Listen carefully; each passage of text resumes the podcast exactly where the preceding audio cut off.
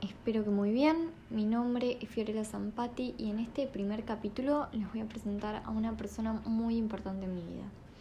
Actualmente estoy viviendo en Buenos Aires, pero vine a pasar la cuarentena en Tandil, ya que nací acá y tengo toda mi familia. En este capítulo decidí hacerle una entrevista a mi papá. Él es un ex combatiente de Malvinas. ¿sí? Él luchó por nuestra patria y por eso lo considero un héroe. Él estuvo luchando por las Islas Malvinas mediante el agua, en el barco Arapí, y decidí hacerle unas preguntas de cómo él se sintió y siente hoy en día con todo lo que vivió. Así que, Pa, arrancamos con... Bueno, Pa, entonces comentame un poquito cómo fue que te enteraste que estabas en guerra. Bueno, en realidad me enteré que estábamos en guerra el día 2 de abril. Nosotros salimos el 27 de marzo 28 de marzo, perdón, de la base naval Puerto Belgrano en el destructor Arapí. Y en teoría íbamos a hacer una navegación de eh, ejercicio.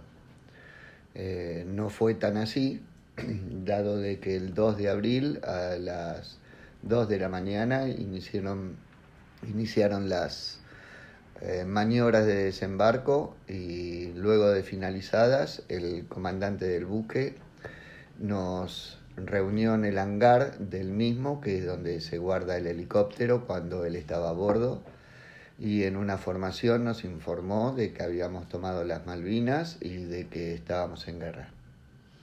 Bien, bien, bien, muy complicado.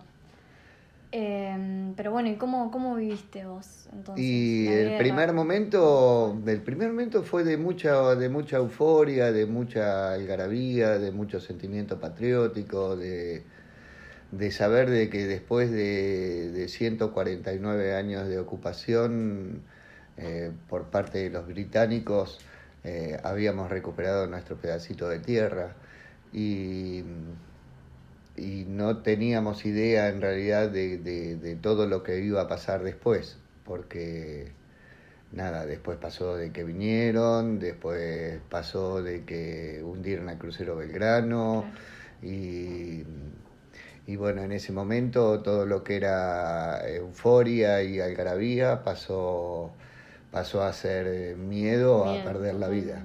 Y sí. Mm, ¿Y, cómo te sentiste cuando volviste? ¿Cómo te trató la gente? En realidad eh, volvimos por la puerta de atrás. En realidad no nos mostraron cuando vinimos. Eh, el pueblo argentino es muy exitista, todos lo sabemos. Si no salimos campeones del mundo, somos los peores. Y nosotros habíamos perdido una batalla. La guerra todavía no terminó, al menos para nosotros los veteranos. Em, así que nada, volvimos tipo a escondidas, eh, no se hizo ninguna ceremonia, no se hizo nada. Casualmente eh, la última vez, la última vez no, nos presentaron en sociedad hace dos años atrás en un desfile del 9 de julio, eh, que fue la primera vez que los veteranos estuvieron en contacto con la ciudadanía. Bien, y en la sociedad actualmente vos cómo te sentís? Eh, ¿Te sentís reconocido? ¿Te sentís como un héroe? ¿Cómo, eh, no, héroe, héroe no me considero, sí me considero alguien de que defendió la patria y cumplió el juramento que, que nos hicieron de defender eh, la vida. Considero que héroes son eh, los que quedaron en las islas y en, nuestro mar argentino. Ellos son los verdaderos héroes. Nosotros em, somos veteranos de guerra y respetamos y honramos y, difundimos la causa Malvina en honor a ellos que son los verdaderos héroes. Y con respecto a la sociedad, eh, sí nos sentimos eh, recontra reconocidos. Eh, de hecho, cada vez que hay un desfile de 2 de abril, 25 de mayo, 9 de julio, eh, es hermoso ver cómo la gente nos acompaña en nuestro paso. Así es, y bueno, justo ahora con el tema de la cuarentena no, no pudiste desfilar.